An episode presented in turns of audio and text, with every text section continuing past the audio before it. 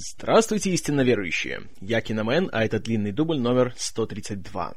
И сегодняшний наш фильм «Прощай, детка, прощай» 2007 года выпуска.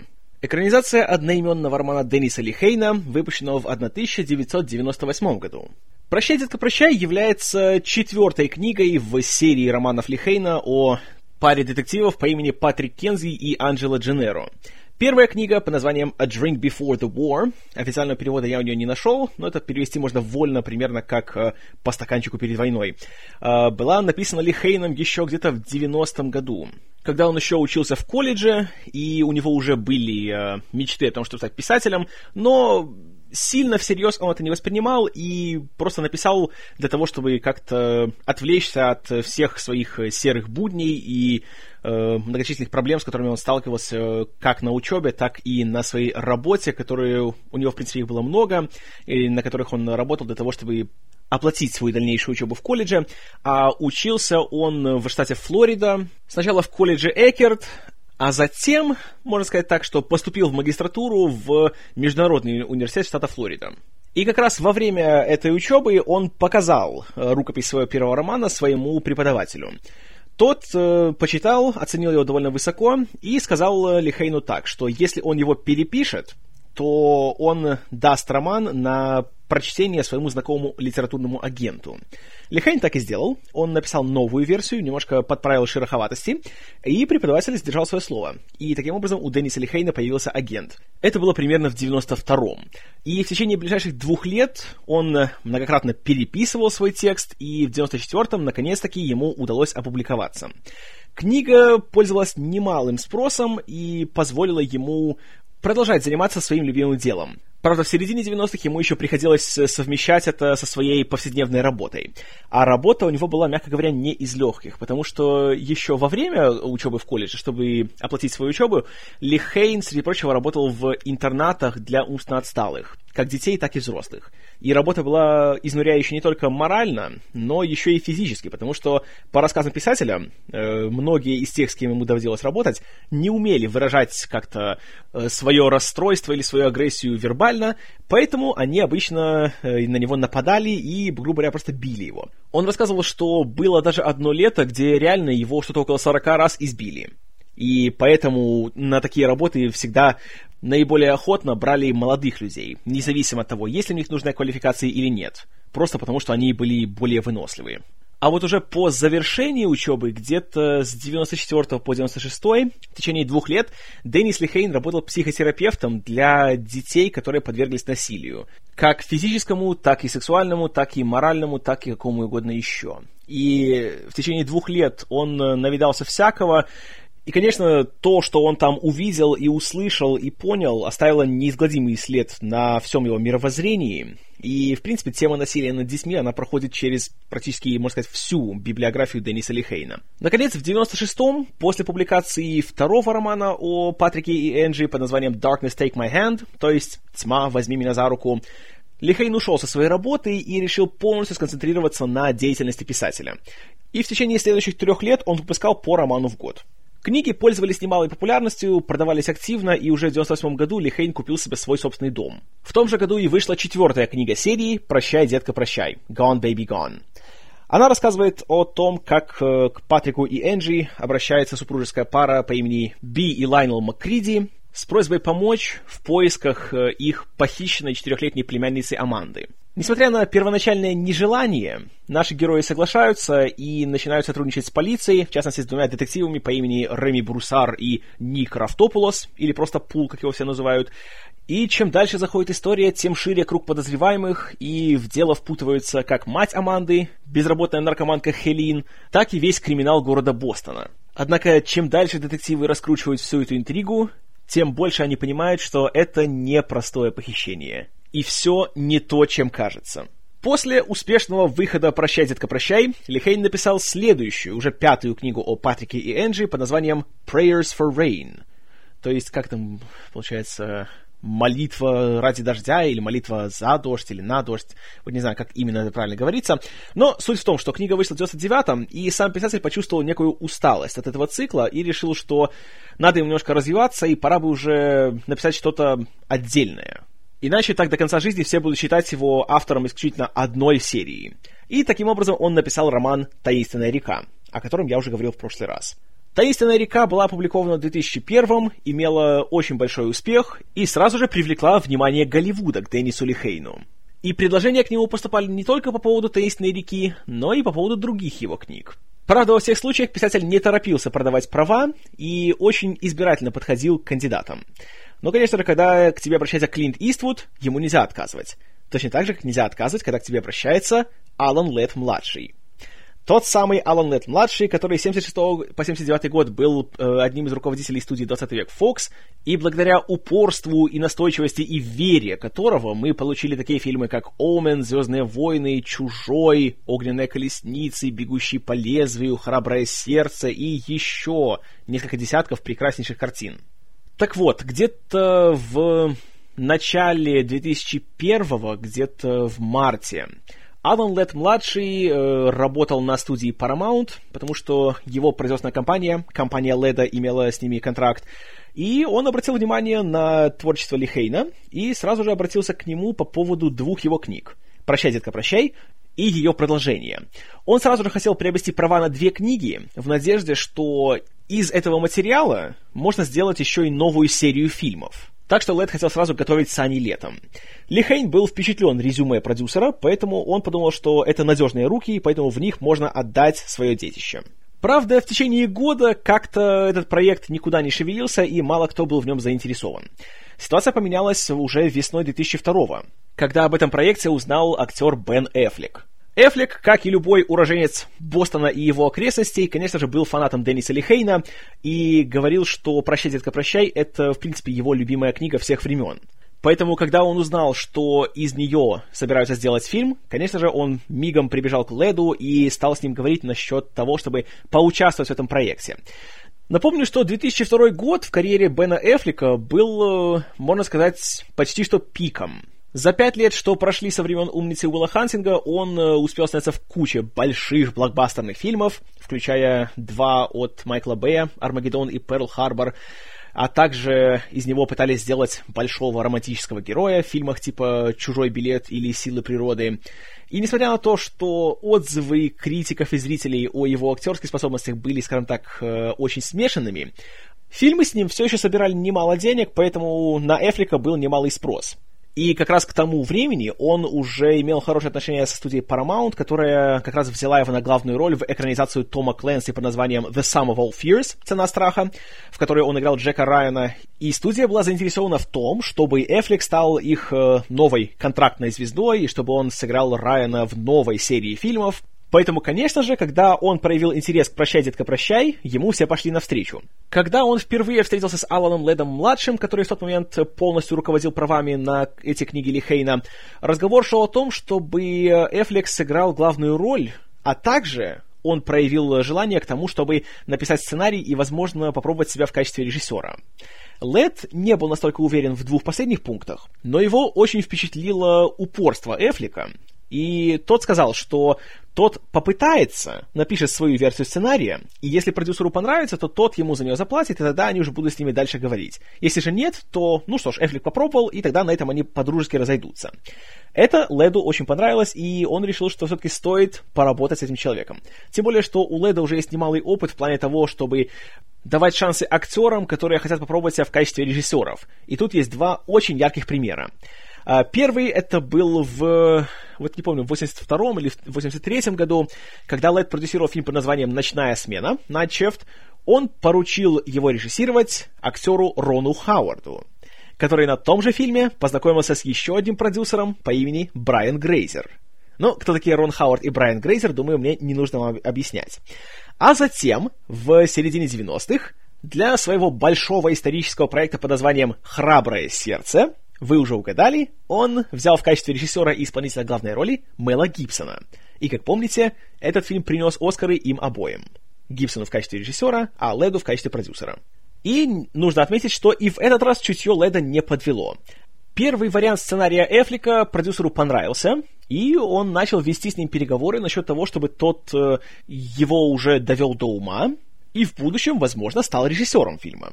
Однако в это время немножко опять все утихло, потому что у Эфлика была бурная актерская карьера. Э, к сожалению, «Цена страха» не стала таким большим хитом, как ожидала студия, и планы о создании новой франшизы с Джеком Райаном э, улетучились. Э, Эфлик также начал испытывать не лучшие времена в своей актерской карьере. Он снялся в «Сорви голове», который, э, хотя прошел в прокате довольно неплохо, но отзывы в основном собрал довольно отрицательные, и многие издевались над Эфликом в качестве супергероя. А затем наступил 2004 год. Когда, во-первых, Алан Лед со своей компанией ушел с Paramount и забрал с собой э, проекты экранизации Лихейна, а у Бена Эфлика карьера, скажем так, э, пошла вертикально вниз. И причин тому было несколько. В первую очередь он стал завсегдатаем э, всяких светских хроник, потому что у него был роман с певицей-актрисой Дженнифер Лопес, на которой он чуть не женился. А затем, тем же летом, у него вышло два громчайших провала. Причем в обоих из них так или иначе появлялась его тогдашняя пассия. Первым из них э, была девочка из Джерси Кевина Смита, за которую получили по щам все участники, что Эфлик, что сам режиссер. А вторым этим фильмом стал пресловутый «Джильи». Фильм, который с треском провалился в прокате, был заплеван критиками, получил кучу золотых малин и, можно считать, угробил актерскую карьеру Эфлика. И в течение ближайших двух лет никто его не воспринимал всерьез, и, в принципе, всем уже было давно наплевать на то, кто он и где он. Ситуация начала немножечко исправляться в 2000...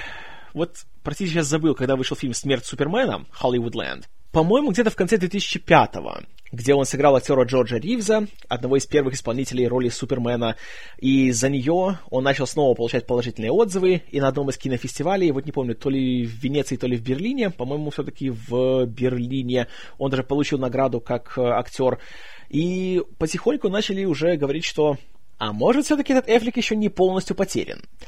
Э, примерно в то же время, в 2005 году, компания Leda нашла себе нового дистрибьютора, компанию Miramax.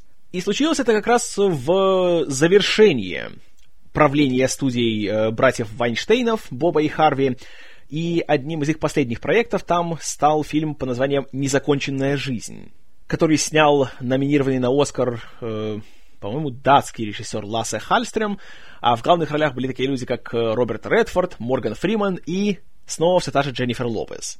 И, да, вы догадались, фильм в прокате провалился и особо хороших отзывов тоже не собрал.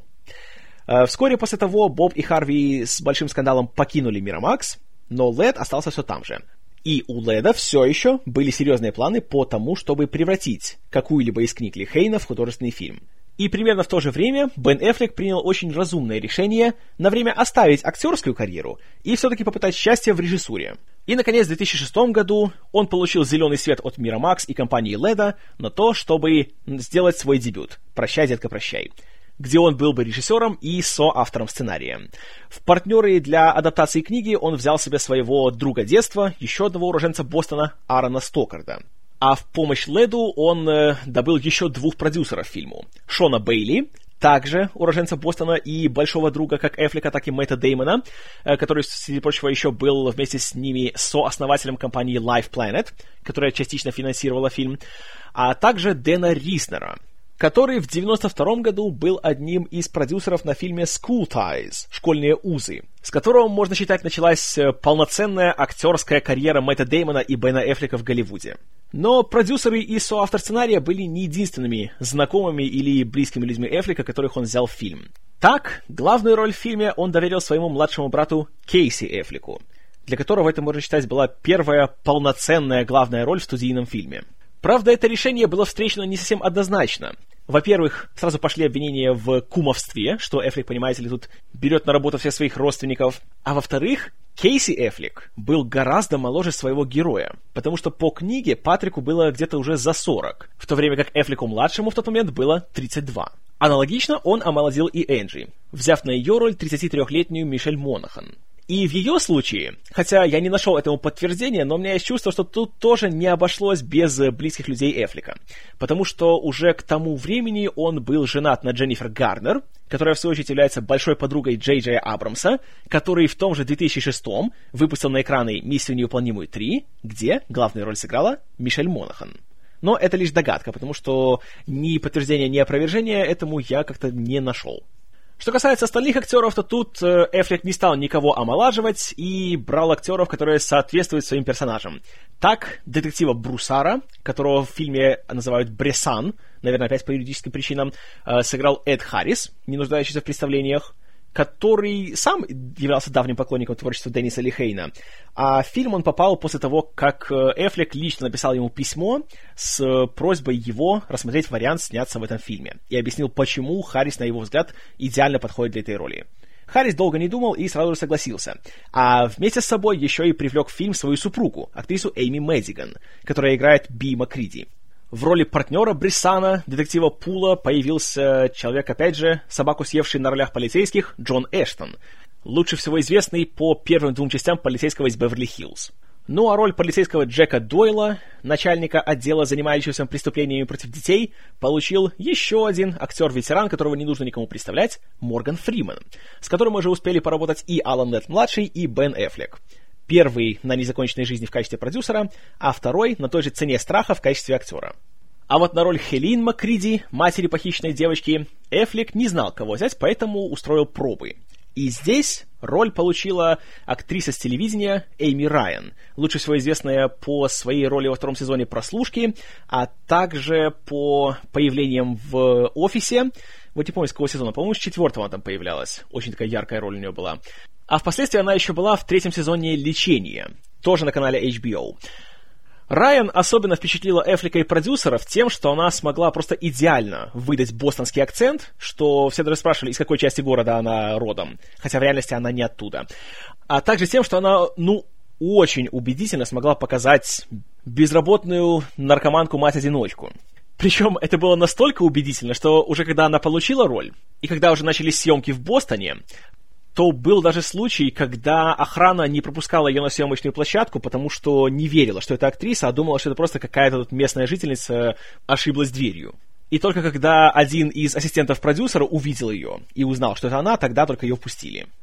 Эйми Райан была не единственной актрисой из HBO, которая снялась в фильме. А, например, роль Лайнела Маккриди, дяди похищенной девочки, играл Титус Уэлливер, который как раз параллельно со съемками фильма еще снимался в сериале «Дедвуд». И, кстати, из-за этого он не смог сбрить свои гигантские усы, из-за чего Лайнел стал э, гораздо более запоминающимся персонажем.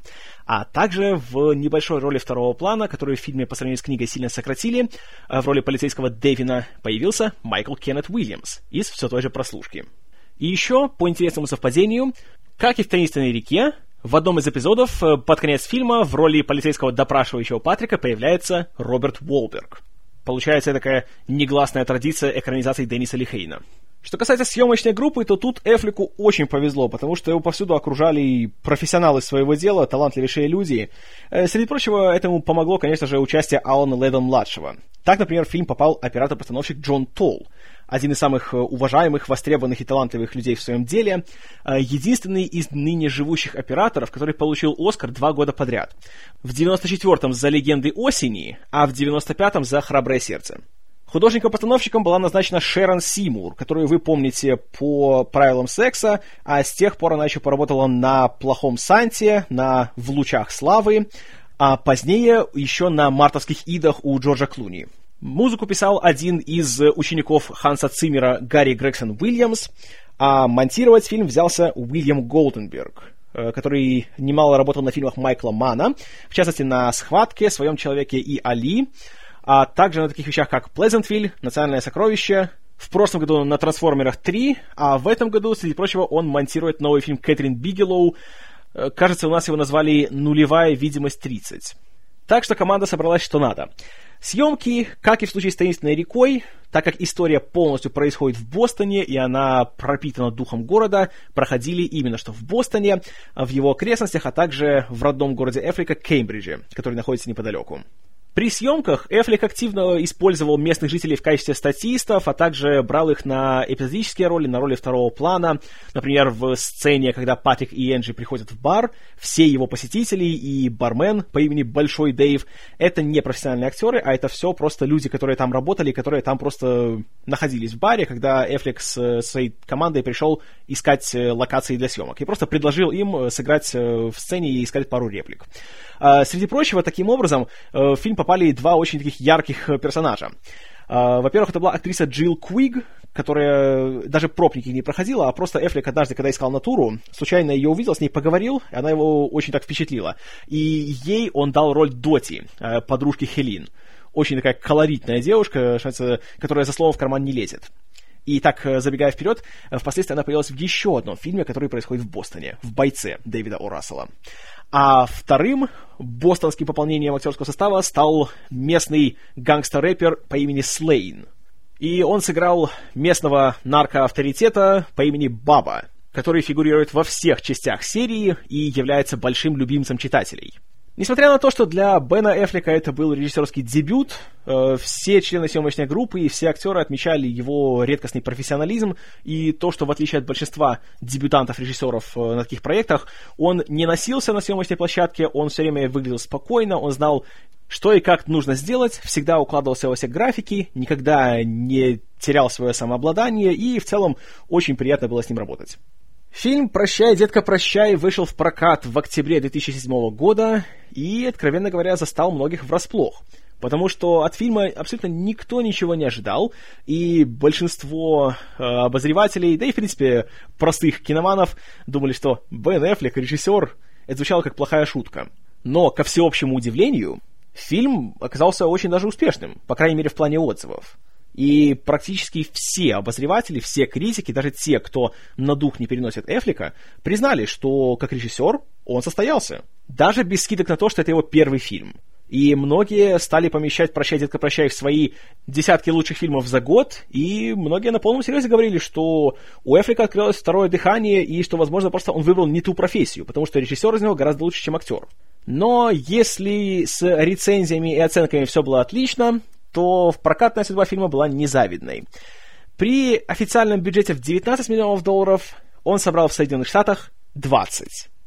Мировые сборы прибавили еще 14. Таким образом, фильм, конечно, окупился, принес маленькую, но все-таки прибыль, но, конечно, до хита здесь было, мягко говоря, далеко. Но, в принципе, тут есть две причины, которые это объяснят. Во-первых, все-таки с такой тематикой знаете, похищение детей, убийство детей, педофилия, все такое, э, очень трудно сделать фильм, на который зрители пойдут в больших количествах. А во-вторых, все-таки у массового зрителя идея Бен Эффлек и режиссер как-то так эти слова не сочетались. Поэтому э, люди просто не шли в кино. Но, тем не менее, фильм прошел достаточно хорошо, и, опять-таки, отзывы на него были достаточно хорошими, чтобы Бен Эффлек получил себе шанс продолжить свою режиссерскую карьеру, и в этом году выходит уже его третий фильм «Арго». Но это все в будущем. А также «Прощай, детка, прощай» получил одну номинацию на «Оскар». Здесь э, была выдвинута Эйми Райан в категории «Лучшая актриса второго плана». Но она проиграла Тильде Свинтон за Майкла Клейтона. И если вы спросите меня, то я скажу, что одна номинация — это слишком мало для этого фильма. Потому что он реально заслуживал большего. Моя бы воля, то я бы убрал из основных категорий фильм «Джуно», и на его место я его поставил «Прощай, детка, прощай», включая фильм, режиссуру и адаптированный сценарий. И, наверное, даже я бы еще и выдвинул Кейси Эфлика на лучшую главную роль. Я не говорю, что я бы дал им награды за эти категории, но номинировать я считаю, что стоило. В целом, если описать мои впечатления от фильма одним словом, этим словом будет «Вау!». Я не буду скрывать. На момент выхода фильма я был далеко небольшим поклонником Бена Эфлика, не скажу, что я был его ненавистником, но просто как-то у меня идея о том, что он станет хорошим режиссером, как-то в голове не особо укладывалась. Но когда я смотрел фильм, я просто не верил своим глазам.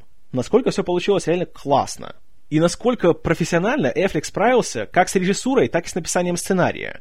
И в последнем случае Тут над адаптацией как раз он и Аарон Стокарт очень сильно поработали. Э, если в случае с «Таинственной рекой» Брайан Хелгеланд поменял совсем немножечко в сюжете и кое-что просто сократил, а большую часть истории оставил нетронутой, то в случае с «Прощай, детка, прощай» тут была проделана куда большая работа. Потому что все-таки Книга является четвертой частью серии, и там есть многие моменты, которые хорошо читаются в четвертой книге, но если это будет начало, и с нее начинаешь, то будет немножко, конечно, не так хорошо все это выглядеть. И кроме того, сама детективная интрига в книге была очень сложная, очень запутанная, там было очень много действующих лиц, и было много всяких таких э, тупиковых концов, которые в книге это смотрится нормально, потому что в любой момент можешь перелистать обратно, перечитать то, что ты забыл, и таким образом ты все время можешь следить за всеми фактами. Когда смотришь художественный фильм, то у тебя такой роскоши нету.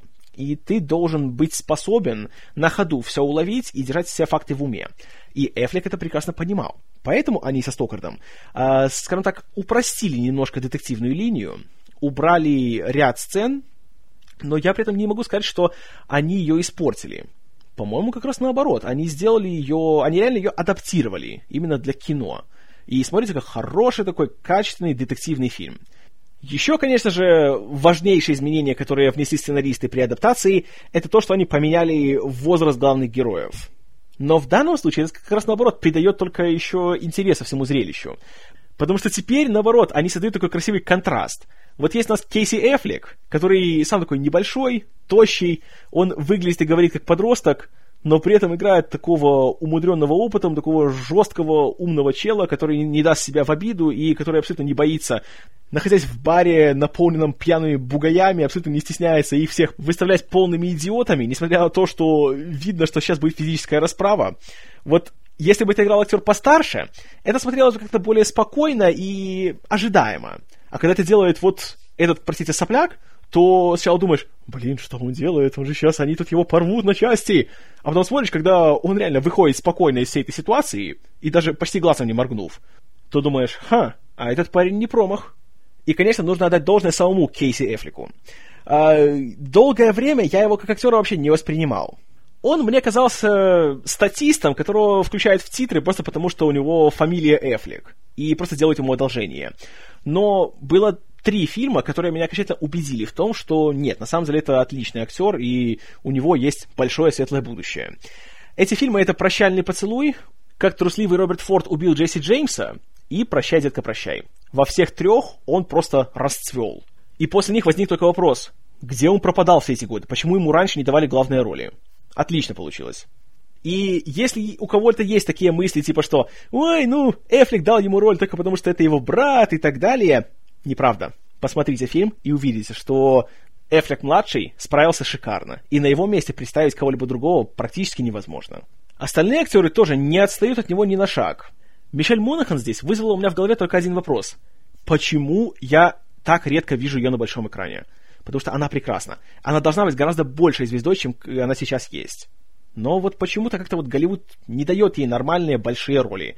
Последний раз я ее видел в прошлом году в «Исходном коде».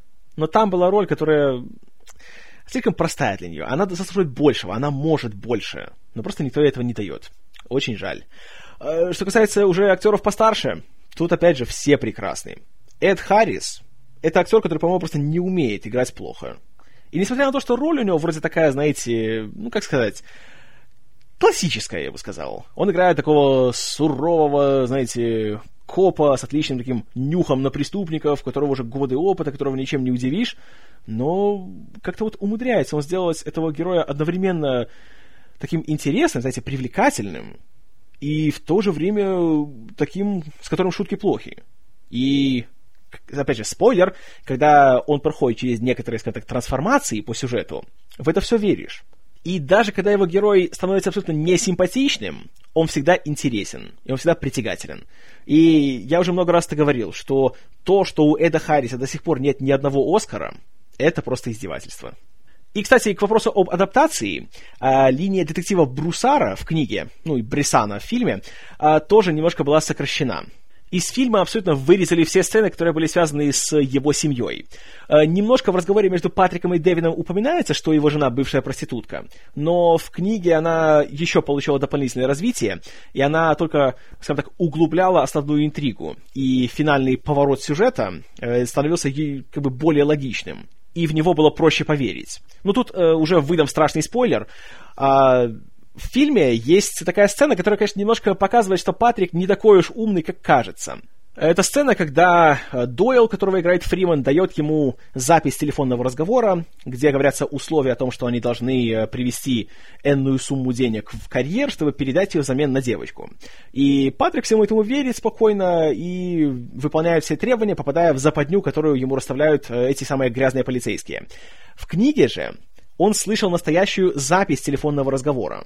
Лайнелу звонила какая-то женщина, и этот разговор был записан, потому что полиция прослушивала их телефон на тот случай, если кто-то позвонит потребовать выкупа. И это делало все более логичным. И эта женщина, это была именно что жена э, Брусара. И кроме того, мы узнавали, что у него есть сын, который ну никак не похож ни на него, ни на его жену. И становилось ясно, что то, что они все сделали с Амандой, Брусар сделал энное количество лет раньше со своим так называемым сыном. Но от этого элемента и от многих других Эфлик и Стокарт избавились. В принципе, очень разумно, потому что, как говорит режиссер, если бы книгу они адаптировали вот близко к тексту, все сохранили как есть, то фильм должен был бы длиться, наверное, часов семь. Поэтому сценаристы оставили только ключевые сцены, которые абсолютно необходимы для этой истории, чтобы передать, во-первых, главные элементы детективной линии, а во-вторых, чтобы еще и передать основную моральную составляющую всей этой истории. А вот с этим как раз, на мой взгляд, Эфлик и Стокарт справились идеально. Потому что книга, на самом деле, она не о похищении детей, не о педофилии и не о других всех этих гадостях. Потому что реально, как эту тему исследовать? Что там можно такого сказать, чего не додумаешься сам? Все-таки для того, чтобы э, узнать, что похищать и убивать детей это плохо, знаете, не нужно читать 400 страниц книги и смотреть 2 часа фильма. Это и так понятно каждому. Вместо же этого Лихейн, как и во всех своих книгах, он использует эти вещи просто как средство, а не как цель. И с помощью этих средств он на самом деле рассказывает историю, которая задает вопросы, на которые далеко не так легко ответить. И в этой истории становится самым главным вопрос выбора. Как поступить правильно? И что значит поступить правильно? Когда у тебя стоит выбор между плохим и очень плохим. И в этом плане в фильме есть две ключевые сцены – где Патрик именно что делает выбор. И первый раз он действует импульсивно, он действует на эмоциях. Я говорю о сцене, где он, Брусар и Пул, простите, Бресан и Пул, э, штурмуют дом э, семейства мерзких педофилов по фамилии Тред, одного из которых Леона, кстати, играет Марк Марголис, которого вы обязательно должны были увидеть в сериале «Во все тяжкие». И там они находят э, недавно вышедшего из тюрьмы осужденного педофилу и убийцу детей Корвина Эрла – и у них есть подозрение, что тот похитил восьмилетнего мальчика, и там творились с ним всякие очень нехорошие вещи. И когда Патрик забирается в дом, попадает в комнату Эрла и видит, что тот сделал, он безжалостно убивает Эрла. Хотя тот безоружен. И вот это, кстати, интересно, потому что в книге тот был вооружен арбалетом, как ни странно, и направлял его на Патрика, хотя боялся выстрелить. И тогда Патрик его убил, и это было официально подано как самооборона. В фильме же он также убивает его, но тот безоружен. И вот это, кстати, очень интересный такой комментарий насчет двойных стандартов полиции. Если ты убьешь убийцу детей и осужденного педофила, никто и не вздумает сказать тебе что-то против и в чем-то тебя обвинить. Тебе, наоборот, все будут говорить спасибо. Но при этом сам Патрик осознает, что это неправильно. И он поступил ничуть не хуже, чем те преступники, которых полиция должна находить и арестовывать. Он сам опустился до уровня убийцы. Ну а второй момент, где он делает выбор, вот это, конечно, наверное, ключевой момент всей книги и всего фильма, и самая, наверное, мощная его часть, когда Патрик все-таки распутывает клубок всего этого похищения и понимает, что на самом деле Аманда жива, и ее никто не похищал, ее просто забрали по идее Лайнела, Бресан и Дойл организовали то, чтобы ее просто увезти из дома, и чтобы она поселилась вместе с Дойлом и его женой и чтобы он ее воспитывал как свою дочь. И когда Патрик это узнает, перед ним стоит такой очень сложный выбор. А что ему делать? Оставить все как есть и знать, что теперь у девочки есть будущее, и она может вырасти и стать нормальным человеком? Или же выполнить свое обещание, которое он дал Хелин, которую просто феноменально сыграла Райан. Если вы видели ее в той же прослушке или в офисе или где-нибудь еще, вы ее сначала даже не узнаете, я вам гарантирую. И опять же, у Патрика здесь нет, по сути, никакого личного интереса, потому что даже Энджи его отговаривает от этого всего. И говорит, что если он это сделает, то все, она его возненавидит, и она его бросит. Но все равно он это делает. Он решает все-таки, что ребенок должен расти со своей матерью. И он верит в то, что Хелин исправится, что она станет нормальной, знаете, трезвенницей, будет э, следовать здоровому образу жизни и уже станет нормальной, ответственной матерью. И он так и делает. И, по сути, он оказывается в проигрыше, потому что из-за того, что Лайнела арестовывают, Би на него имеет страшную обиду, и он даже не получает денег, которые он должен получить за участие в расследовании. Энджи его бросает, он теперь абсолютно один. И финальная сцена, которую, кстати, дополнили по сравнению с книгой. Потому что в книге он просто приехал домой к Хелин, посмотрел, как там у нее дела, и уехал. В фильме же он приезжает, он смотрит, как там что происходит, видит, что на самом деле мало что изменилось, и ребенка все еще воспитывает телевизор, а мать оставляет ее одну дома, и когда он спрашивает, а кто за ней будет смотреть, та говорит, а, Доти. А он спрашивает, а Доти об этом знает? Она говорит, сейчас узнает. И понимает, что на самом-то деле люди не меняются. И у Патрика уже на лице, вот опять же, очень грамотная, очень такая вот деликатная игра Эфлика. Не видно сразу такое страшное разочарование, а наоборот, видно такой, такой ступор на лице когда как будто он просто сам еще не может полностью переварить то, что происходит, и как будто просто он отказывается верить в то, что вся, все его жертвы и все, что он делал, пошло впустую. Но, конечно же, самый убийственный момент, и вот это стопроцентная заслуга Бена Эфлика и Аарона Стокарда, этого в книге не было. А, когда Патрик соглашается посидеть с Амандой, садится с ней на диван, они смотрят телевизор, у нее в руках ее кукла. В начале фильма в новостях нам говорят, что ее зовут Мирабель. Мол, такое имя журналистам сказала Хелин. И он спрашивает, а, это Мирабель? А Аманда просто говорит, Аннабель.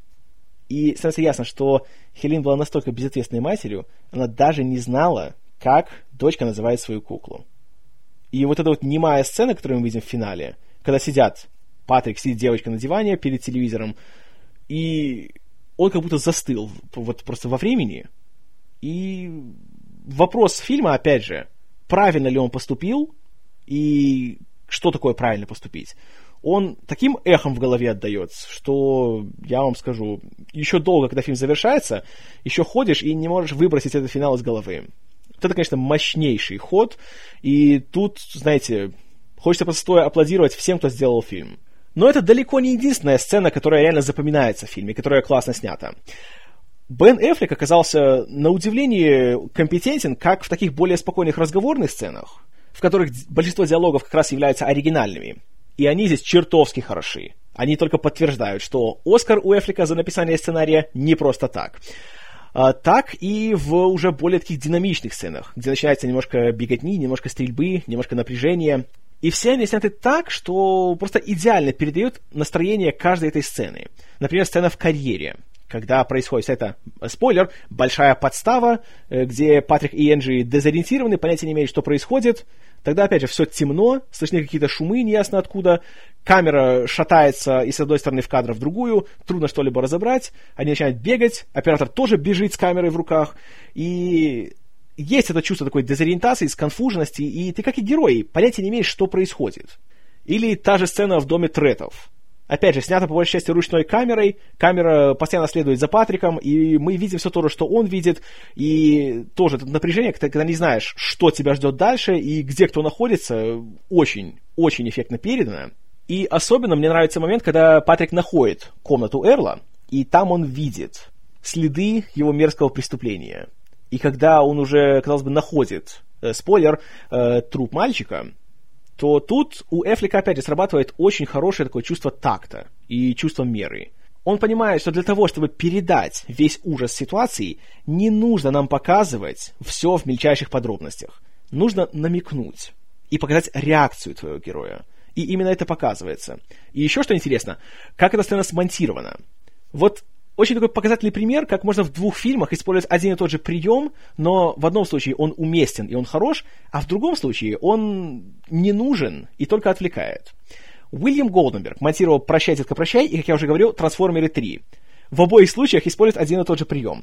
Здесь, когда Патрик обнаруживает мертвого мальчика, то экран сразу становится черным, и мы видим только такие обрывки того, как э, Патрик на все это реагирует, как сначала его тошнит, когда затем он подходит к Эрлу, когда его убивает, и все это так э, переплетается с черным экраном и таким звуком, таким тух, тух, что немножко напоминает то, как монтируются трейлеры. Но в данном случае это не отвлекает, а только помогает получше почувствовать, что переживает герой в этот момент. То есть это помогает нам почувствовать его шок от того, что то, что он увидел, у него аж, собственно, в глазах темнеет, он теряет контроль над собой, он не может стоять на ногах, его тошнит, и голова идет кругом. В «Трансформерах 3» у нас, вы помните, финальный третий фильм, когда начинается уже вторжение десептиконов в Чикаго, мы видим, опять же, черный экран, опять тух, над небоскребом какая-то инопланетная дура. Тух, из инопланетной дуры пошли какие-то адские лучи. И так далее. И смотришь это посреди фильма и не понимаешь, зачем это все делать? Это как раз та сцена, которую ты хочешь видеть полностью, не обрывками. И, кроме того, с чьей точки зрения мы на нее смотрим, если нам ее показывают с высоты птичьего полета? И смотришь и понимаешь, что, скорее всего, просто Майкл Бэй пришел к Уильяму Голденбергу и сказал, «Слышь, а, помнишь, ты делал в «Прощайте, прощай» такую фигню с черным экраном? А давай тут тоже забасаем такое, ага?» Но, к счастью, Бен Эффлек, хотя и дважды работал с Майклом Бэем, ничего от него не перенял. И слава богу. Также очень интересная операторская работа Джона Толла. Он, в принципе, славится такими своими очень живописными работами, особенно когда работал с Теннесом Маликом, например, на «Тонкой красной линии». У него всегда такие кадры, которые, знаете, хочется распечатать, повесить на стенку. Здесь же как раз э, визуальный стиль такой более приглушенный и такой невыпендристый. Но в то же время есть очень такие классные кадры. Например, есть э, момент уже после того, как Патрик убивает Эрла, и он находится, вот не помню, то ли в... Да, в больнице, потому что э, детектива Пула подстрелили, и он находится в реанимации. И Патрик стоит перед окном.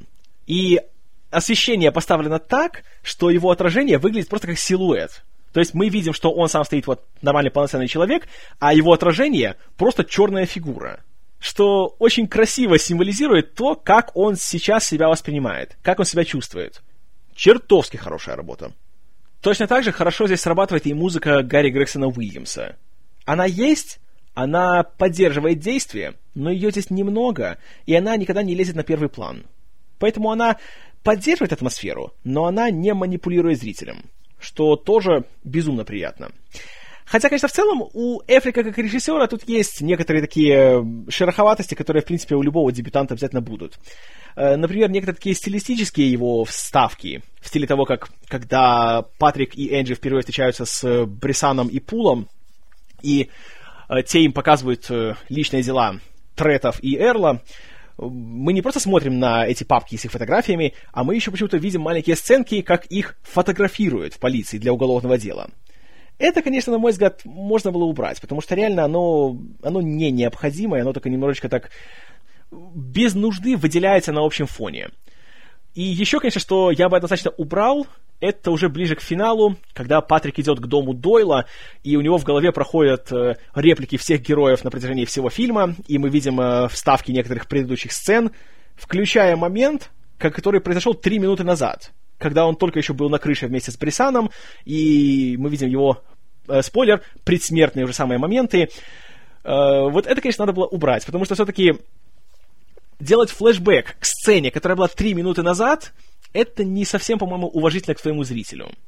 Я, конечно, понимаю, что Эфлик просто еще это первый раз, он хотел перестраховаться, поэтому это ему прощается. к счастью, он не злоупотребляет этими делами. Но все-таки, конечно, я думаю, что если бы он делал это не своим первым фильмом, а, например, каким-нибудь пятым, то он бы этого уже избежал. Но, повторюсь, у Эфлика режиссера все равно достоинств куда больше, чем таких мелких некоторых шероховатостей, и свои самые главные задачи, а именно работу с актерами и передачу сценария на экране, он выполняет просто блестяще. И, как я уже говорил, для меня «Прощай, детка, прощай» — это один из лучших фильмов своего года, и я ему без всяких колебаний ставлю 9 баллов из 10. Горячо рекомендую к просмотру. Книгу, кстати, я тоже рекомендую почитать. В данном случае не совсем уместно сравнивать, что получилось лучше, оригинал или экранизация, потому что все-таки они достаточно разные произведения, просто с схожими сюжетами.